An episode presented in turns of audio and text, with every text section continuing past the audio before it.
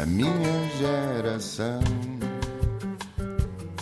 Ironizou o coração, alimentou a confusão, brincou às mil revoluções, amando gestos e protestos e canções, pelo seu estilo controverso. Este país também é para novos e é por isso que temos em estúdio uma jovem especialista em Direito Penal e Direito Processual Penal. É também professora convidada na Nova e na Universidade de Santiago, em Cabo Verde. É jurista no Banco de Portugal e poeta nas horas vagas. Não gosta de ser advogada, mas gosta de escrever decisões. Nasceu em Coimbra, em 93, antes do tempo. Consta que desde então chega atrasada a quase tudo, menos aos prémios, tem vários. Em 2019 ganhou um prémio europeu para jovens investigadores com um projeto sobre cibercrimes sexuais. Aos 17 ganhou um, um, prémio literário nacional. Aos 16 discursou para 300 pessoas no Parlamento Europeu sobre alterações climáticas e terminou o secundário com média de quase 20 valores, 19,7 em bom rigor. Foi sempre uma aluna de topo, mas ouvia Iggy Pop e fumava cigarros às escondidas. Em 2020 foi para Berlim escrever a tese de doutoramento, mas acabou a passear e a escrever um livro de poesia, Caminhar em Terra Mole. Maria Beatriz Seabra, muito bem-vinda. Ou será mais correto eu dizer Maria Beatriz Seabra Brito? Uma é poeta, a outra é jurista? Obrigada, Diana. É com muito gosto que estou aqui. Começas logo com uma pergunta muito pertinente. Sim, fiquei é na dúvida. É uma espécie de bipolaridade, não é? Eu pensei perguntar-te antes da entrevista, mas pensei, não, vou perguntar mesmo na entrevista. Não, é verdade. E é, foi uma coisa intencional uma espécie de separação de áreas de atividade. Na vida poética assumo o apelido do meu avô, na vida profissional assumo assim o típico duplo uh, apelido. Mas sim, é. é, ou, ou, está, ou estás, estás, em que modo? Estou nos dois, depende das perguntas que okay. me fizeres. Mas sentes que há um dia que és mais Seabra, outros dias que és mais Seabra Brito? Não, sinto que quando estou a trabalhar uh, sou uhum. aquilo que sou profissionalmente e sinto que quando não estou a trabalhar sou uh, a, outra, a outra dimensão. Quer dizer, eu sou, eu sou a mesma Sim. pessoa, não é? Mas... Mas para escrever livros, para escrever poesia, é preciso ter assim um nome diferente daquele que usamos no dia a dia? Não é preciso, não é? Até porque a mesma pessoa que, que passa o dia todo a fazer decisões uhum. em processos de contornação é a mesma pessoa que escreve poemas.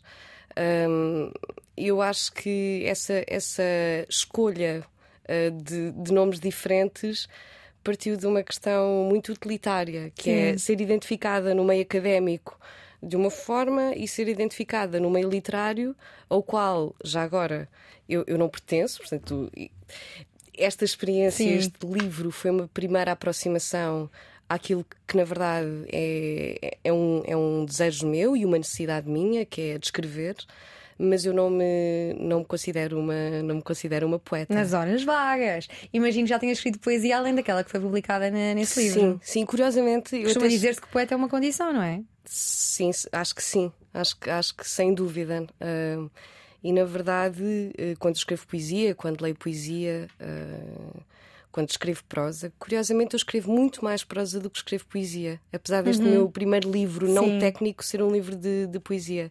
Sim. Um, mas, mas sim, quer dizer, é, é preciso um certo estado de espírito para se escrever um poema, mas também é preciso um certo estado de espírito para se ler um poema. Um, há uma frase do Roberto Juarós que eu gosto que eu gosto sempre muito, em que ele diz que o poema é uma espécie de apoio vivencial, uh, uma força, uma presença, quase como se fosse uma pessoa.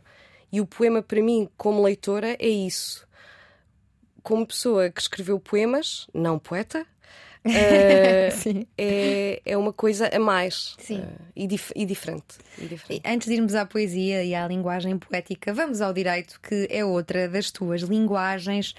Falemos de direito penal e processual penal. Para contextualizar quem nos ouve, o que é que é o direito penal e o direito processual penal? Mais uma vez, Diana, uma pergunta que convoca muitas horas de discussão. Em termos simples, eu diria que o, o, direito penal é o ramo do direito que se dedica ao estudo do sistema de normas que impõem comportamentos cujo incumprimento é punido com uh, uma sanção muito grave, a mais grave do agora sistema. Agora em linguagem simples. Em linguagem simples.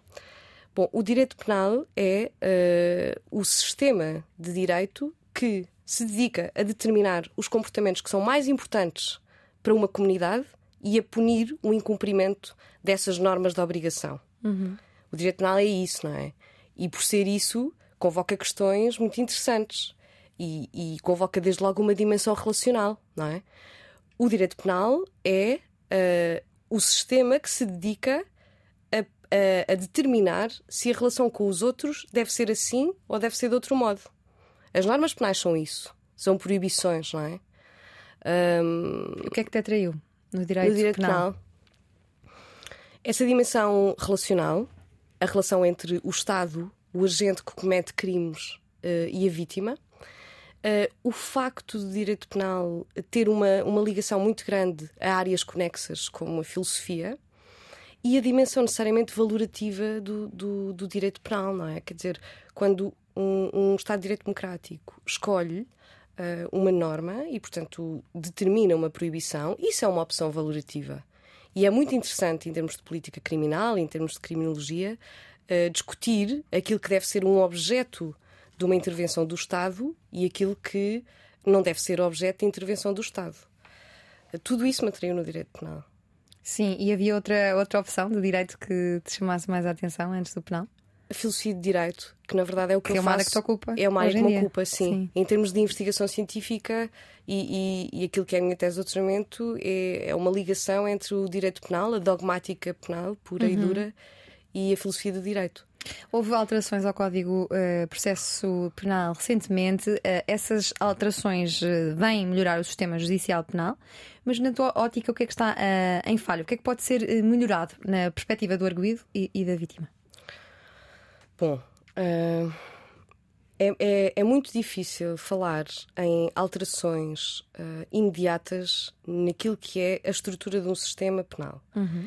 Eu, eu, eu, sou da opinião uh, de que é preciso uma compreensão histórica profunda daquilo que, é, daquilo que é o sistema penal e o sistema processual penal, que está sempre em relação uhum. com o sistema penal, para se avançarem com reformas estruturais o que é que eu acho? Eu acho que todas as soluções imediatistas, como aquelas que são que têm sido promovidas por alguns partidos de extremistas, uh, que têm que ver com a diminuição da, das garantias processuais uhum. do arguído, são soluções uh, para rejeitar. À partida para rejeitar. Isto é, aquilo que eu acho é que o sistema penal e processual penal é um sistema vivo isto é, há alterações da vida e da forma de interação humana, e é a isso que eu me tenho dedicado uh, na tese de doutoramento. Uhum. Em que medida é que essas alterações na forma de agir e interagir têm respaldo naquilo que é uh, o sistema normativo? É, é isso que eu me dedico. O mesmo no processo penal. Quer dizer, nós vivemos numa realidade absolutamente tecnológica. Uhum. Claro que Hoje, os, as instâncias formais de controlo, ou seja, os órgãos de polícia criminal, em termos simples, teriam acesso a, a, a um lastro enorme de conteúdos da nossa vida privada.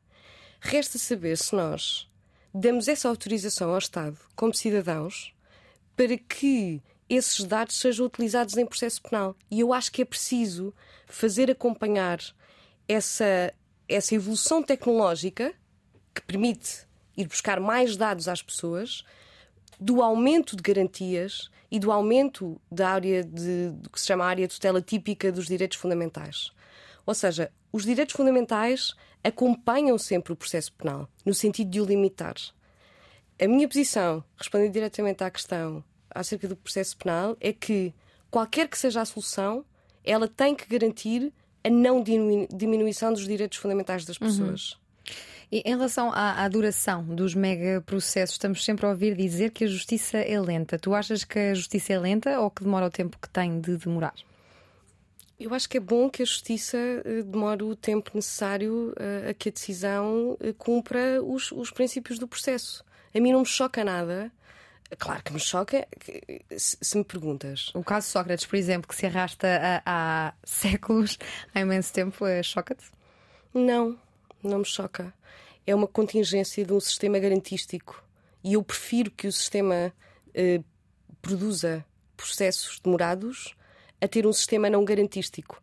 Olha, Diana, na Idade Média a coisa resolvia-se muito facilmente. Havia uma coisa que se chamavam ordálios uhum. e, consoante as características físicas das pessoas, eram condenadas ou não e eram sujeitas à prova. Hoje existe uma tramitação própria, um processo próprio e isso demora tempo, não é? Portanto, não, não, não me choca minimamente. Se eu acho que haveria a possibilidade de alocar mais recursos uh, ao Ministério Público, uh, eu, eu, quer dizer, eu tenho uma posição aqui delicada, não é? Eu, eu trabalho num numa autoridade de, supervisão, trabalho no Banco de Portugal. Portanto, se eu acho que os meios uh, podiam ser mais, acho, mas não, não me choca de facto. Uh... Mas achas que, por exemplo, a, a, fase de instrução que acaba por fazer com que os eh, processos durem ainda mais, faz, faz sentido, na tua opinião? Claro que sim, claro, claro que sim.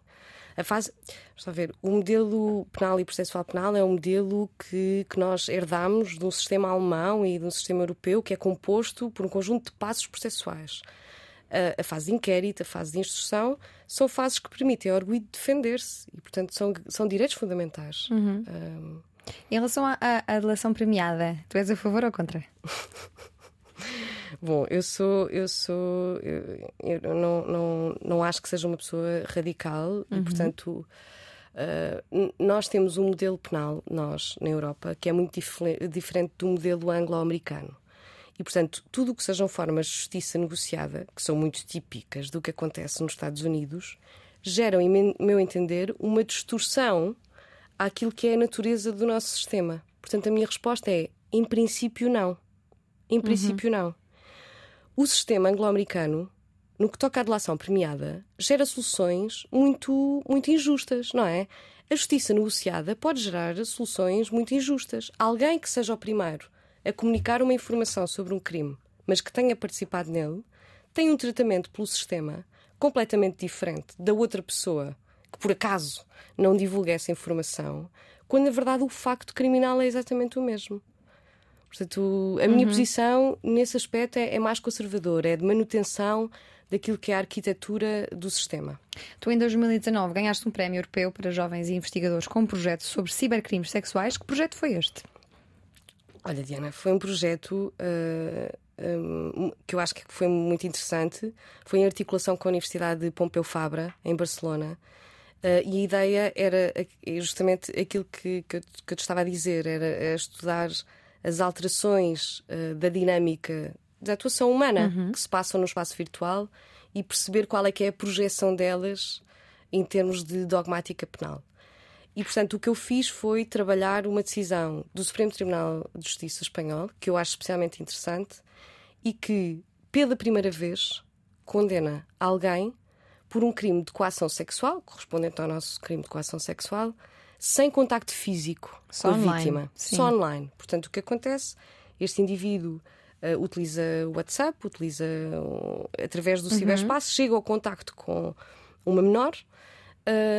E a seguir, através de mecanismos de coação, faz com que ela tenha uh, atos sexuais de relevo consigo mesma. O que tu fazes é comparar a proximidade virtual com a proximidade física? Ju justamente. Ou seja, perceber em que medida é que uh, existe uma equivalência de valores uhum. entre uh, a, a, proximidade física e uh, a proximidade virtual. Se é a mesma coisa, se não é, são equivalentes a nível penal. Não ser equivalentes implica que seja muito difícil uh, que se cometam crimes relacionais que precisam de contacto físico uhum. através das plataformas digitais, não é? Portanto, é preciso fazer aqui um ajustamento de critérios. E o que o Tribunal faz muito, e muito bem, no meu entender, é dizer isto para termos preenchido este tipo incriminador de coação sexual, não é preciso proximidade física. Isso é revolucionário. É revolucionário, mas depois olhamos para uh, o acórdão do professor de Setúbal. Uh, a relação de Évora entendeu que acariciar crianças de 7 anos por debaixo da roupa não é abuso. E então eu pergunto-te o que é que é exatamente. é que é um contraste aqui uh, quase contra-revolucionário, não é? É mas, mas tem que ver com, com a natureza do direito penal. E isso é um, uma das razões que me atrai no, no, direito penal. É que nós estamos a falar de um, de um ramo de direito especialmente abstrato, que trabalha com conceitos. Portanto, há um aplicador uh, do direito, um juiz, uma juíza, não faço ideia, eu não conheço o caso, uhum. que decide interpretar uh, uma norma qualquer, intimidação, não faço ideia que norma é que está em causa. Uh, intimidação sexual, não faço ideia. Coação sexual, não sei. Uh, mas que decide interpretar essa, essa norma de determinada forma. Ora, no direito penal e na dogmática, a dogmática penal e a, e a forma de interpretar as leis oferece a possibilidade de os aplicadores de direito fazerem uma aplicação correta de, de, das normas. Existe uma diferença entre aquilo que é o texto-norma, que é aquilo que está escrito, e aquilo que é a norma-texto, que é a valoração. Portanto, é preciso um exercício interpretativo. Se esse exercício, Diana, é mal feito, como parece ser evidentemente o caso, não é um problema, não é um problema do sistema. Quer dizer, é um problema do sistema, mas não é um problema das normas. É um problema do aplicador das normas. Mas como é que tu olhas para este tipo de decisões que vão contra o que a, o que a sociedade pensa, sente e quer? Eu interpreto-as como más decisões uh, que têm que ser revertidas, não é? Quer dizer, espero que haja um recurso e espero que uh, as coisas uh, sejam coerentes uhum. com, com o sistema, porque não parece que isso seja uma decisão correta. Mas, mais uma vez, eu não conheço a decisão, não Sim. conheço os contornos, não conheço absolutamente nada. Tu tentas não acompanhar todos os casos mais mediáticos este por este. Na altura em que gravamos, está na ordem do dia, Sim. está a incendiar inclusivamente as redes sociais com muita indignação.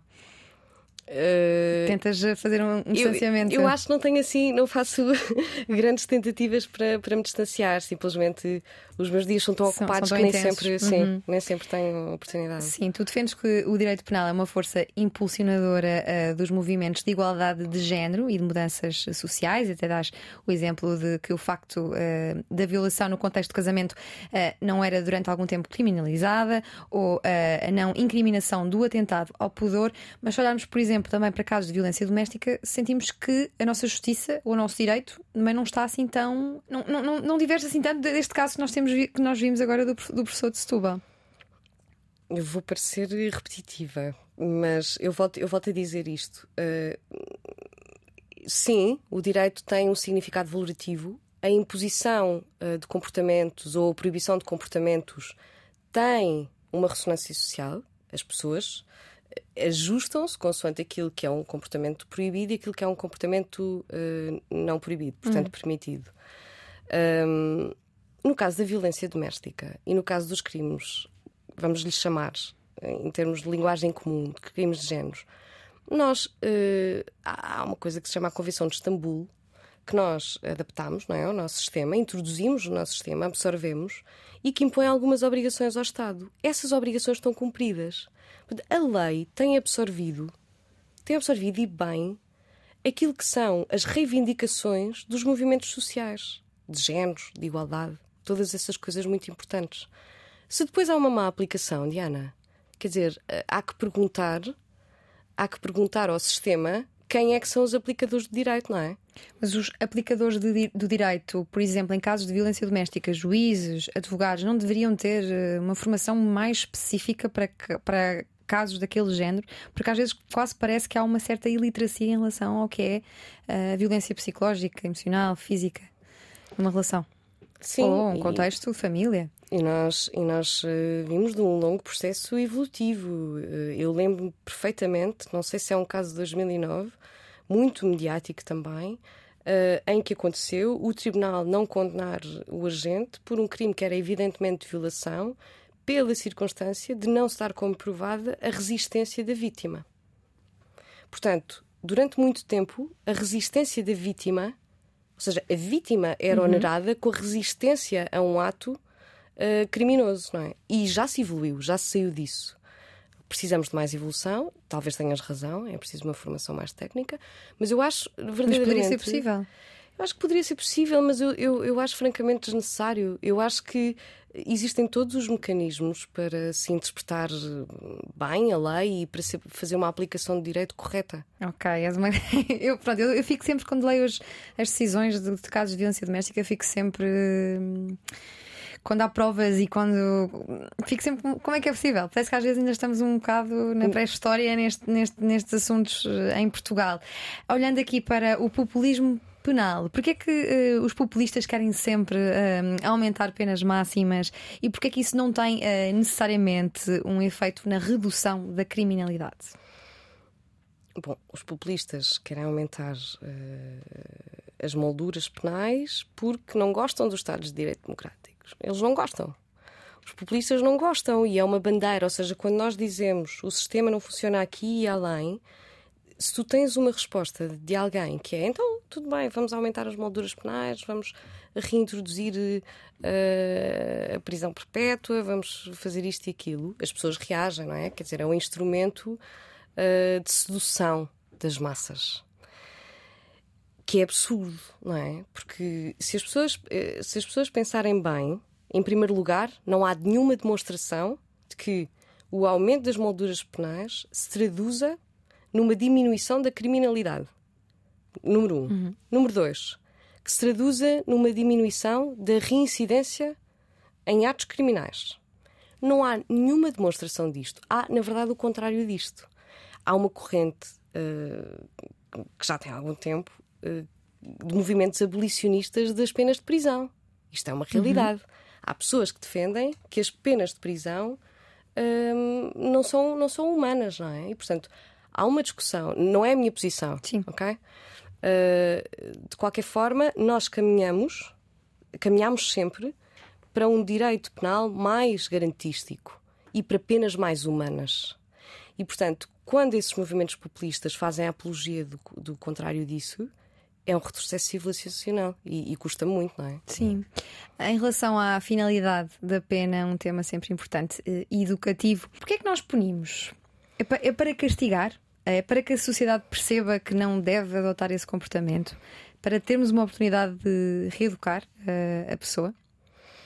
A finalidade das penas é um, é um assunto muito, muito interessante. Um, nós certamente uh, não punimos para castigar.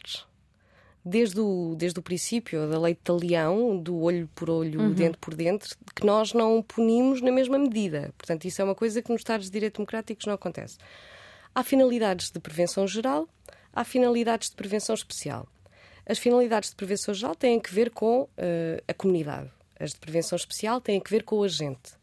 Dentro dessas, as mais importantes, uh, em meu entender, são as finalidades de prevenção geral positiva e de prevenção uh, especial positiva. As de prevenção especial positiva têm a ver com a reintegração do agente na sociedade, que é aquilo que me parece o mais importante, não é? Quer dizer, uhum criar um sistema de penas que permita a uma pessoa que incumpre uma norma de proibição que volte ao sistema e que não a volte a incumprir. O objetivo é esse, não é? E depois, claro, que há um objetivo de reforço comunitário hum, das normas incumpridas. Uh, é preciso que o Estado passe uma mensagem. E daí eu não ser adepta dos movimentos abolicionistas, uhum. uh, porque eu acho que é preciso que o Estado uh, reitere uh, que aquela norma deve ser cumprida pelas pessoas. Sim. A Beccaria, uh, que é considerado o principal representante de, do iluminismo penal e da escola clássica do direito penal, também escreveu sobre o fim das penas no século XVIII. O que é que ele defendia sobre o fim das penas? Ainda se mantém atual? Bom, um, o Beccari é um grande humanista, não é? Foi, foi uma figura hoje. Há um livrinho da Gulbenkian que até é prefaciado pelo seu professor eh, José de Faria Costa e traduzido, creio eu. Um, é o, o grande. É, é, um inovador, não é? Quer dizer, naquela, naquele, naquele tempo histórico contextualizado, ele defende uma perspectiva humanista de, das penas. E essencialmente uh, vem contrariar uma, uma versão uh, kantiana das penas como imperativo uhum. e vem humanizá-las. O que ele faz não é dizer, bom, os Estados não devem punir, mas é de facto eh, introduzir um cunho humanista a, essa, a esse poder do Estado de sancionar. Sim. Tu defendes que o direito penal não serve de ferramenta de vingança do Estado e deve ser utilizado com moderação, e a tua dissertação de mestrado é, é sobre um combate ao uso indiscriminado uh, de prova. É a minha tese de mestrado é, em particular, sobre uma coisa muito curiosa, Diana, que se passou uh, em Portugal, que foi a circunstância de, ao tempo em que eu fiz a minha tese de mestrado, o GPS, que nós todos temos, não estar integrado no sistema como meio de obtenção de prova. Isto é, em nenhum sítio uh, do, do, Código de Processo Penal ou de, de, diplomas adjacentes, estava dito que o GPS era um meio de prova que uh, as instâncias de controle poderiam utilizar. E, portanto, tu tinhas decisões uh, de tribunais que diziam: ah, não está previsto, não se pode utilizar. Tinhas outras decisões que diziam: não está previsto, mas pode-se utilizar. E tinhas outras decisões que diziam: ah, não está previsto, mas aplica-se por analogia a outro regime e, portanto, pode-se utilizar. É uma grande confusão. E, curiosamente, tu falaste do Tribunal da Relação de Évora. Eu não conheço ninguém no Tribunal da Relação de Évora, portanto, estou à vontade uma sentença, uma decisão absurda do Tribunal da Relação de Évora a este propósito, que diz qualquer coisa do género, se a memória não me falha. Bem, o GPS é um irmão gêmeo da vigilância presencial, do seguimento por carros. Uhum. Mas menos danoso porque no GPS nós não conseguimos ver quem é que está no veículo. Bom, isto é, isto é de um, de um absurdo e de uma incapacidade de compreender as alterações. De, tecnológicas, não é? Quer dizer, nós hoje temos uh, dados de GPS recolhidos nos nossos uh, telefones pessoais que permitem a quem tem acesso a, a isso traçar o nosso percurso durante dias, semanas, meses. Dizer que o GPS é igual ao seguimento por carro é não perceber nada. É não perceber absolutamente nada. E, e portanto, aquilo que eu discuto é, é, é isso. Se é, se é preciso se é preciso que este, este método de obtenção de prova em particular esteja integrado no sistema, porque, porque, Diana, há um princípio, não é? Um princípio básico que é as pessoas têm que conhecer não só os comportamentos que são proibidos, mas também uh, as formas de intrusão na sua vida que podem ser utilizadas pelo sistema. E, portanto, não estando escrito no Código de Processo Penal que o GPS pode ser utilizado, a minha opinião é de que, não havendo um meio de prova taxativamente previsto, ele não pode ser utilizado. Portanto, a minha opinião uhum. era de que até a introdução do GPS como método de obtenção de prova, era um método que não podia ser utilizado. Sim. Tu também tens uh, defendido que a cibercriminalidade tem de ser trazida ao debate, em especial a sexual, pela forma facilitadora de comportamentos criminosos. Falando de entradas em caixas de e-mail, uh, gravações ilegais, porquê é que não podem ser prova? Ou melhor, quando é que podem ser prova? quando estiverem previstas. E o que é que é isso, estar previsto? Estarem inscritas na lei e terem uh, uma condição de uma qualidade uh, que, que, permite às pessoas, portanto aos arguídos, saberem que condições é que podem ser utilizados. Há, uma, há um requisito de quality of the law que significa que um, um, um, tudo o que esteja na lei, para além de cumprir o princípio da, da legalidade, portanto estar inscrito, tem que ter uma certa densidade. Portanto, a tua pergunta, tudo pode ser utilizado se o sistema quiser, não é? Tem, tem, tem que estar previsto. Mas isto é, um, é uma opinião minha que sou muito garantística. É a tua palavra preferida sim, entrevista. É, parece que sim. Mas imagina, entras, entras no e-mail de um, de um predador sexual uh, e descobres lá provas, mas é ilegal entrar no e-mail de uma pessoa. Como é que o direito olha? Quid iuris? O que é que o direito diz sobre Diana, isto? Achas tu que é um predador sexual. é preciso que um processo termine uhum. e que haja uma decisão. Que a decisão não vai dizer este senhor ou esta senhora é um predador ou uma predadora sexual. Mas partimos do princípio que alguém é um predador sexual e a seguir utilizarmos as provas necessárias a comprovar a chegar a esse resultado. Não, neste caso seria um acaso. Entraste ah, naquele é um e-mail e descobriste, ui, o que é que se passa aqui? E que é a pessoa que descobre isso, imagina, uh, imagina, vamos cá pensar num cenário hipotético. Uma namorada com ciúmes vai vasculhar o WhatsApp de um namorado e descobre lá que ele é pedófilo, sei lá, uma coisa qualquer uhum, gravíssima. Uhum. O que é que essa pessoa uh, deve fazer, uh, tendo em conta que cometeu uma ilegalidade, que é entrar na intimidade e na privacidade de outra pessoa? A ti também te, eu, eu, percebi pela tua pergunta que também te colocou algumas reservas, não é? Quer dizer, percebes que alguém invade a esfera da privacidade. Eu sei que isto é um, tema, é, um tema, é um tema muito difícil no direito, muito, por isso é que saber a tua, a tua opinião. Muito difícil, não é? Quer dizer, hum, eu, eu acho, e há exceções, ok? As proibições de prova são o limite da obtenção de prova. Existem circunstâncias em que, mesmo havendo, mesmo havendo um ato uh, que vamos dizer ilícito em linguagem comum anteriores, Se se obtém uma prova uh, que tem um significado assim ao assado, mas que é determinante para o processo, é possível ainda utilizá-la sob requisitos muito determinados e é, é, é, uma, é uma conversa muito técnica. Uhum.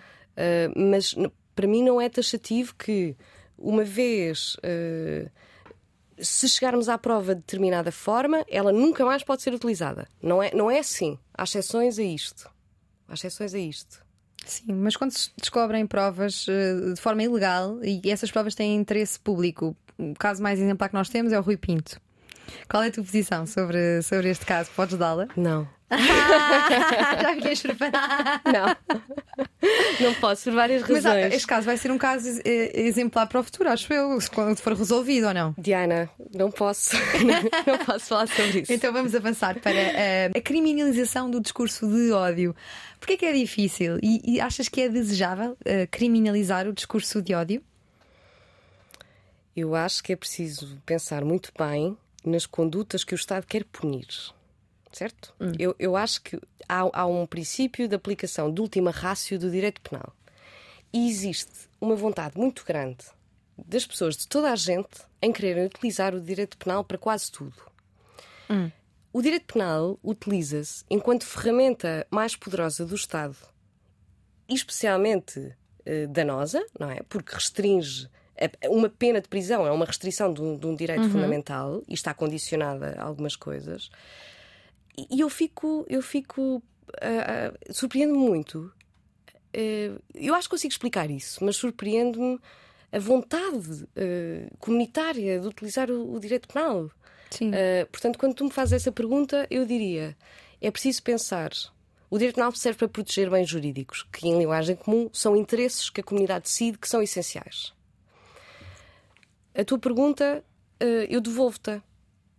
Uh, não sou advogada, eu sei, jurista. Eu sei, mas, mas, mas, sido, mas, mas, mas, dizer, mas diz lá, devolve lá. Mas és uma pessoa inteligente. Uh, aquilo que se uh, pune com essa incriminação é um valor fundamental da comunidade que merece que seja aplicada uma pena, uma pena de prisão, a título de exemplo? Pode acontecer. o discurso de ódio é, é sequer comparável ao discurso racista? Pode ser. Pode ser. E não é um crime? Não é crime? Quer dizer, pode ser, depende da, depende da extensão. Epá, isto de estar é muito... não é quando não é fácil. Não, é, muito, é, é, é, muito difícil, de facto. Sim, olha, em relação às prisões, hum, achas que as prisões que temos em Portugal são adequadas uh, para os fins de ressocialização? Não sei se tens assim um grande conhecimento das nossas uh, prisões. Eu, eu, fui duas vezes, eu, eu fui duas vezes uh, a uma prisão e portanto eu não tenho um conhecimento Sim. empírico que me permita dar uma resposta a isso. conheço alguma estatística e a taxa de reincidência é considerável, portanto. Sim. Não sei, não sei que caminho é que é que foi tomado, mas não me parece que seja especialmente eficaz. Sim. E o que é que tu achas uh, das forças de segurança pública? Eu tenho ouvido de profissionais de direito penal que há algum preconceito na atuação uh, das forças de segurança pública que podem ter como consequência a procura da verdade. Tens alguma opinião sobre isto? Uh, se, se, pode comprometer uh, a investigação correta ou como deve ser feita de, de um crime em virtude de, de, algum tipo de preconceito? Evidentemente que pode comprometer. vou parecer redundante, mas a única forma de garantirmos que um indivíduo não compromete isso é mantermos as garantias do processo penal. Uhum. Por isso é que eu insisto tanto nesta questão, não é? Quando nós temos um sistema garantístico, que é a minha palavra preferida nesta entrevista. um shot. Quando... quando nós temos um sistema garantístico, de facto, nós prevenimos eh, distorções hum, à verdade processual. A verdade processual é diferente da verdade uhum. de verdade, não é? Uh, Sim. Ontológica. É, é uma coisa diferente. Maria Beatriz Seabra Brito, foi um gosto ter-te connosco. Agora vamos chamar a Maria Beatriz Seabra, acho que ela vai ficar mais confortável nesta entrevista. Olá, Diana, prazer. tu em 2020 foste para Berlim escrever a tese de doutoramento, mas acabaste por andar a passear, eu quero saber por onde, e escrever um livro de, de poesia, não é? É verdade. Como é, que isso, como é que isso surgiu? Não escreveste. Eu sei que escreves e lês em alemão, mas não falas porque tens vergonha. Mas os poemas foram escritos em português foram e eu escritos em português. devo dizer-te que ao lê-los senti uma influência. Não sei quais são as tuas influências ou o que é que, que, é que leste, poderás contar, mas senti uma influência de Fernando Pessoa ali. Sentiste? Senti. Tenho pena não ter trazido o livro. Já estou muito chateada por não ter trazido para ler alguns dos meus sublinhados. Senti uma influência, mas pronto, pode, não pode, pode estar incorreta, não sei. Pois, acho que não, não estás. Não, não, não há uma incorreção. Eu, eu, eu acho que foi um, um livro. Foi um conjunto de poemas. Uh, havia um subtítulo para o livro. O livro era para ser era para ter como subtítulo a metafísica dos fragmentos. Uhum. Portanto, é um livro uh, com uma dimensão uh, filosófica existencial. Uhum. Talvez daí a tua, a tua observação Sim. quanto ao Fernando Pessoa. É um, é um, é um livro de, de vocação uh, existencialista.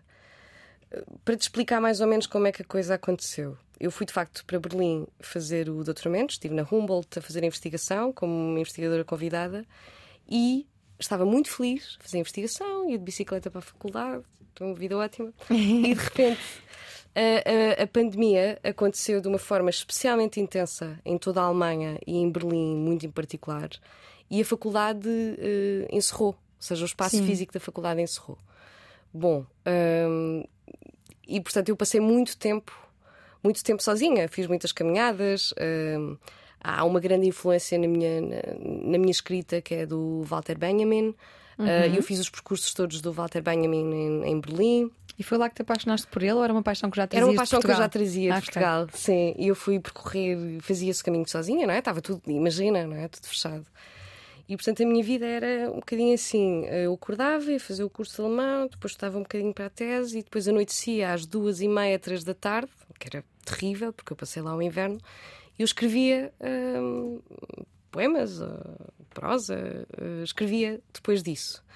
E foi assim que aconteceu. Eu, eu acho que foi uma forma de lidar com, com, com, uma, com uma certa. certa não, com uma, com uma, com uma sensação de solidão uhum. uh, de, da pandemia e de estar num contexto.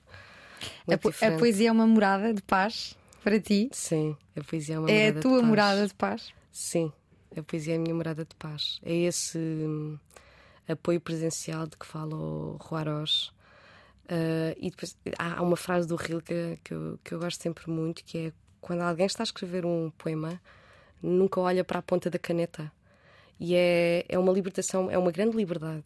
Uh, Está-se num estado de abstração e dedicação uh, que, é, que é absoluto. E Mas sim. isso também, imagina, imagino que te aconteçam poemas e que às vezes não tenhas sítios para os apontar. Não pode ser um drama? Se não tiveres uma bateria, ou se não tiveres bateria, ou se não tiveres um caderno por perto para apontar uma frase tal e qual como ela nasceu, não é? Sim, sim, eu, eu geralmente hum, eu esqueço-me de muitas coisas. Uh, de poemas não, não, não me esqueço. Mas também não me acontece, Diana, muitas vezes ter assim. Eu não escrevo por. Uh... Mas tens um ritual, ou seja, vou-me sentar? Não, não. Então acontecem-te poemas?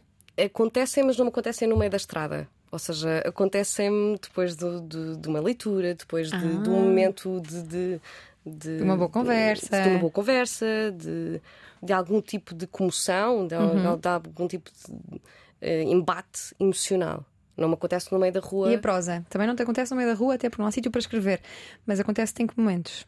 A prosa acontece-me de uma forma mais planeada. Ah, okay. se, eu, se, eu escrever, se eu quiser escrever prosa, eu sento-me e escrevo, e escrevo prosa. Por acaso há uma entrevista muito, muito engraçada do Katzi, que, um documentário que eles fizeram, o Bela e a Consolação. Uhum, é que tá no YouTube, está no YouTube, tá, tá, tá, tá, tá, é muito gira. E ele, às tantas eles perguntam-lhe: Ah, então a literatura é a sua morada, qualquer coisa do género, morada de paz? Ele diz: Não, a literatura é uma indústria. Eu sento-me e escrevo porque tenho que produzir.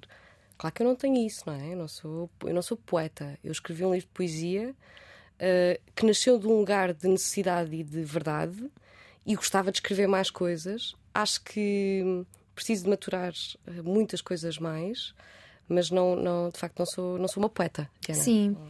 Olha, quem não sabia que era poeta é o José Faria Costa, que escreve o, prolo, o prólogo do teu livro. Eu fiz um documentário é, é, sobre os 40 anos do provedor de justiça, 40 anos com o cidadão, quando ele era provedor de justiça, e no teu livro descobri que ele é poeta e tem até um nome, Francisco de Eulália. É verdade.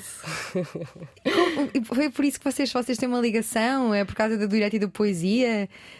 O, o professor. Tenho que pena de ler aquele livro porque ele escreveu. Aquele texto é lindíssimo. É, é um texto lindíssimo, sim. Vale a pena uh, ler o livro pelos teus poemas, mas também por aquele texto lindíssimo que lá está. Eh, Qual é a vossa, a vossa ligação? E, e, hum, ele tem poemas à venda? Tem, Diana, tem Eu não e sabia. Já o entrevistei, ele não falou de- dessa parte da, da poesia. Porque tu falaste com o José de Faria Costa e não com o Francisco de e Eulália. provedor, sim, provedor de justiça na altura. Percebes que aqui também há uma proximidade, não é? Temos os Sim, dois nomes. mas estava longe, sabes, de imaginar aquilo. Já ele estava na, na, na, Provedoria de Justiça, que é logo um palácio assim meio imponente, de fato e gravata, discurso assim estadista, não é? Estava longe, mesmo longe de imaginar que, que escrevia poesia. Eu acho que os penalistas têm, têm muitos eh, segredos. Sim. Bom, respondendo diretamente, eh, o Sr. professor José Faria Costa é, é um dos meus orientadores. Portanto, o professor José Faria Costa, o professor Frederico Lacerda da Costa Pinto. E, e, de facto hum, há essa proximidade académica, científica, de investigação. Sim. E depois também descobrimos que havia esse, esse gosto comum pela, pela poesia. Sim. Tu achas que ainda há espaço para a poesia na nossa geração, sobretudo para ler poesia, num mundo com cada vez menos silêncio e menos pausas? Eu espero que sim, Diana. Hum, a poesia, para mim, é exatamente isso, não é? É um movimento em contracorrente numa sociedade do instante, não é? Cada vez mais acelerada. É preciso parar para se escrever eh, poesia, para se ler poesia. Mas tu, quando olhas à tua volta, vês que, que a nossa geração está a ler? Está a ler poesia? Não me parece. Eu, eu acho que há um público, quem compra livros de poesia. eh, um episódio curioso. Eu fui tentar comprar o, o livro da Fiamma Paz de Brandão, que, que é a minha poeta preferida. Ahm, e o senhor ficou, foi à, foi à livraria, ficou tão surpreendido por eh, alguém novo Sim. ter ido comprar o livro. E, portanto, isto diz-me, não é? é só uma experiência empírica, mas diz-me que de facto não é uma coisa habitual. Eh, eu espero que. Porquê é que achas que é assim? Porque é preciso tempo para se ler poesia, para se escrever poesia e é tudo muito rápido, não é? Vivemos num. É tudo imediato, tem que ser uma coisa de resultado imediato e a poesia requer tempo e silêncio. Um poema são palavras e, são, e, são- e- e- e são é essa dimensão de palavras e de silêncio. Sim. É composto pelas duas coisas, como a música. Sim. Mas o tempo e o silêncio são, são condições também importantes para a investigação científica, que também te ocupa. Tu consideras que é um trabalho tão artístico e criativo como pintar, a investigação científica? Eu acho que é um trabalho muito criativo ah, e foi assim que eu fui ensinada na Nova e é assim que eu ensino. Ou seja, há uma dimensão crítica na investigação científica que existe. Claro que está condicionada por, um, por uma estrutura formal. Em direito, há uma forma de escrever, há uma forma de interpretar, há uma forma de fazer as coisas. Mas, antes de tudo isso, há a possibilidade de haver um pensamento crítico e um pensamento criativo. Uh, portanto, sim, uh, acho, que- acho que sim. Acho que há uma dimensão de criação em qualquer uh, exercício, que é o que me interessa, de, de linguagem. Esse exercício é absoluto na poesia, porque não há nenhum limite, não há nenhuma norma externa que condicione um poema. Mas eu também o sinto quando escrevo um artigo, quando, quando escrevo um artigo científico, quando eu também sinto essa margem de, de liberdade hum, criadora, também sinto esse impulso. E tens, mas tens liberdade de, de criação total na investigação científica, és condicionada pelos temas da tua área de estudo, logo à partida, não é? É verdade. Sou condicionada que- pelos, tre- pelos temas e, e pela, pela doutrina, não é? Quer Sim. dizer, há uma opinião maioritária, tu podes ter uma opinião dissidente. Mas convém que, ela, que não sejas Seja a única pessoa Sim. do mundo com uma opinião Mas o que é que te ocupa agora na investigação? Olha, eu gostava que me ocupasse mais a minha tese de doutoramento, Sim. que, que, que espero que esteja, que esteja feita daqui a um ano. Ah, o que me tem ocupado é, é de facto ah, o tema do, do, do espaço virtual, o tema das, da dinâmica de atuação no, no espaço virtual. E o reflexo que isso tem na estrutura das normas e no, Mas as no novas sistema penal tecnologias, a inteligência artificial, menos a inteligência artificial. Eh, a minha questão de investigação tem a ver eh, com um assunto muito técnico que se chama Unidade e Pluralidade de Crimes. Eu não vou aborrecer ninguém com isso. ficámos aborrecidos assim que ouvimos esse título. Eu sei, eu percebi pela tua cara. Peço imensa desculpa. Não há forma de Não tornar vou- isso não mais vou. ap- aprazível. Mas, mas eu vou tentar. Sim. O que, o, aquilo que me parece é que há uma alteração da forma como se cometem crimes no espaço virtual. Uhum. Ponto número um. Porque há uma tendência de anonimato no espaço virtual que, em meu entender, é um fator que promove o cometimento de crimes. Ponto Sim. número dois, a distância física, Diana, entre um agente que comete um crime e, e a vítima também é um fator de dissuasão.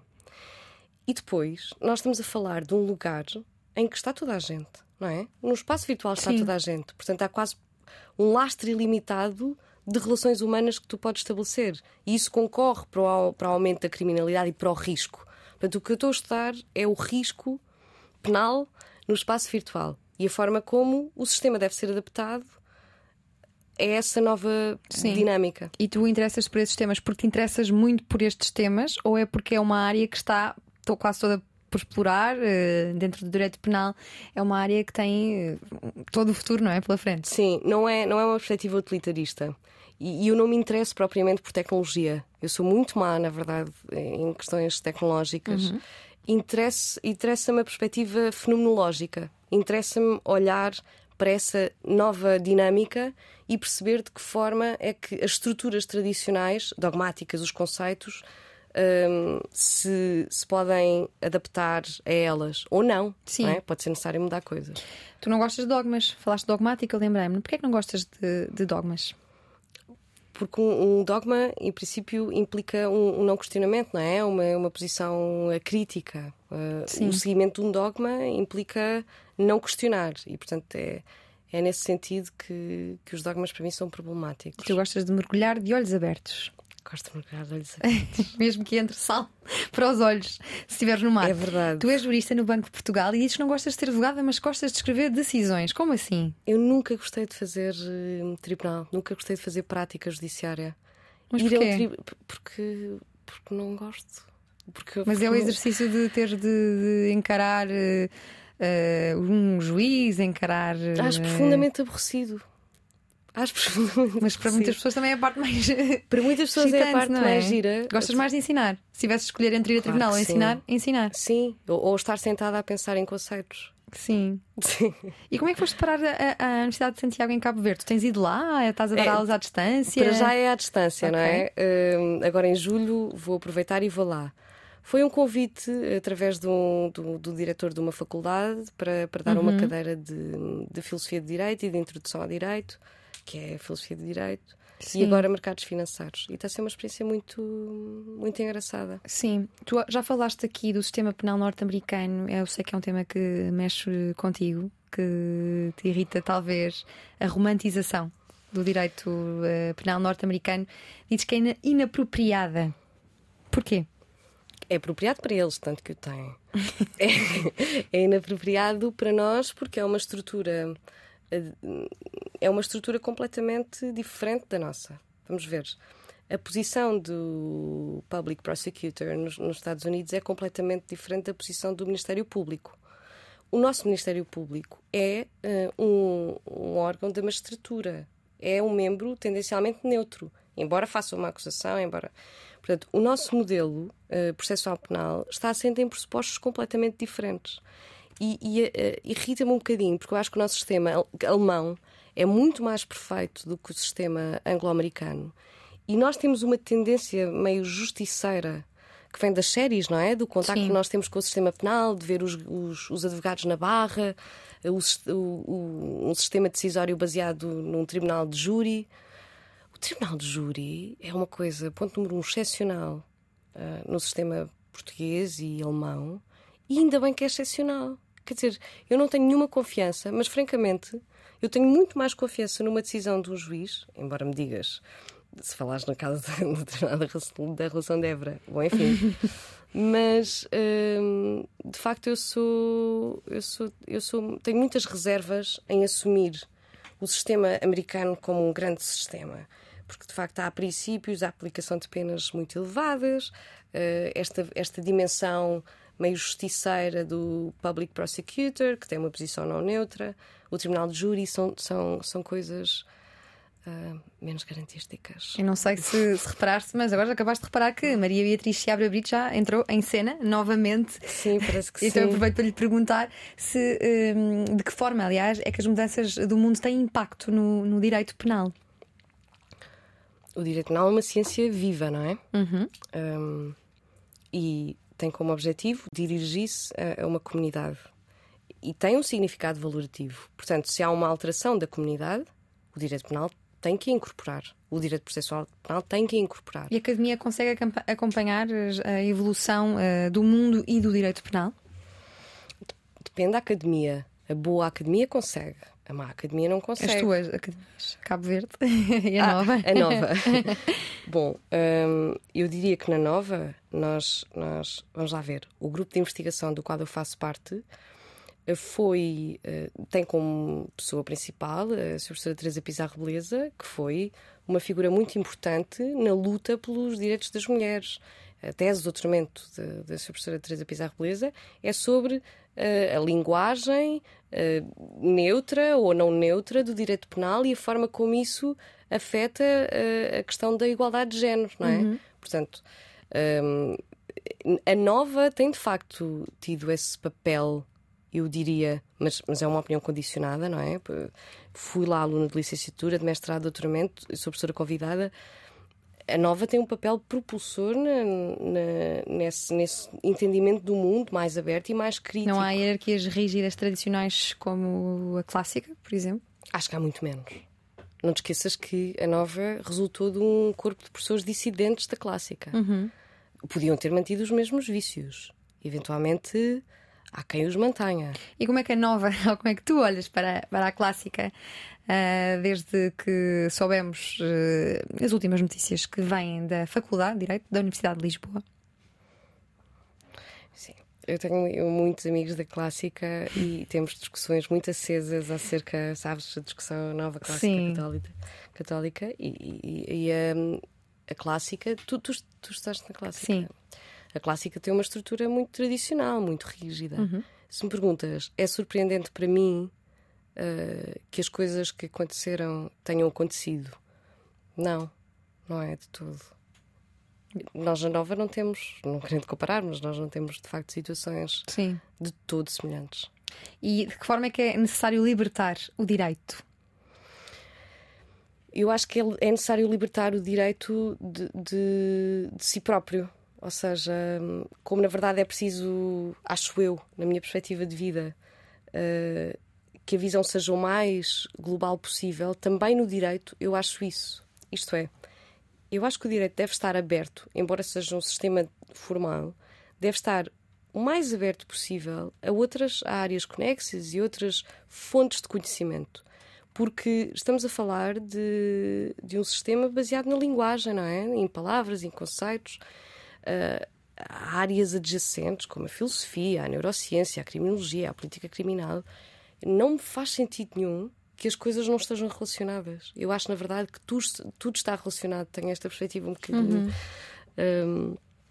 Um, muito global de, do conhecimento e acho que tudo está, está de facto relacionado. E é necessário libertar o, o, direito, o, o direito em geral da rigidez. Uhum. De, olha, dessas decisões. É um caminho, ou não? Pela frente para libertar o direito da rigidez. É, mas, mas há vozes muito importantes no sentido dessa libertação. Olha, claro. a, a Nova tem ido buscar professores uh, que, do ponto de vista internacional, são dos melhores da sua área. Lembro, por exemplo, do professor Luís Duarte Almeida, que veio agora da Universidade de Edimburgo, uh, e outros exemplos de professores com, com uma dimensão muito internacional e que têm uh, posições muito contrárias a dogmas e um posicionamento crítico. Portanto, acho que estamos no caminho certo. O direito serve a vida e não o contrário? Uhum. Uhum. O direito serve a vida, claro. Quer dizer, não faz sentido nenhum termos um sistema de normas que não nos sirva.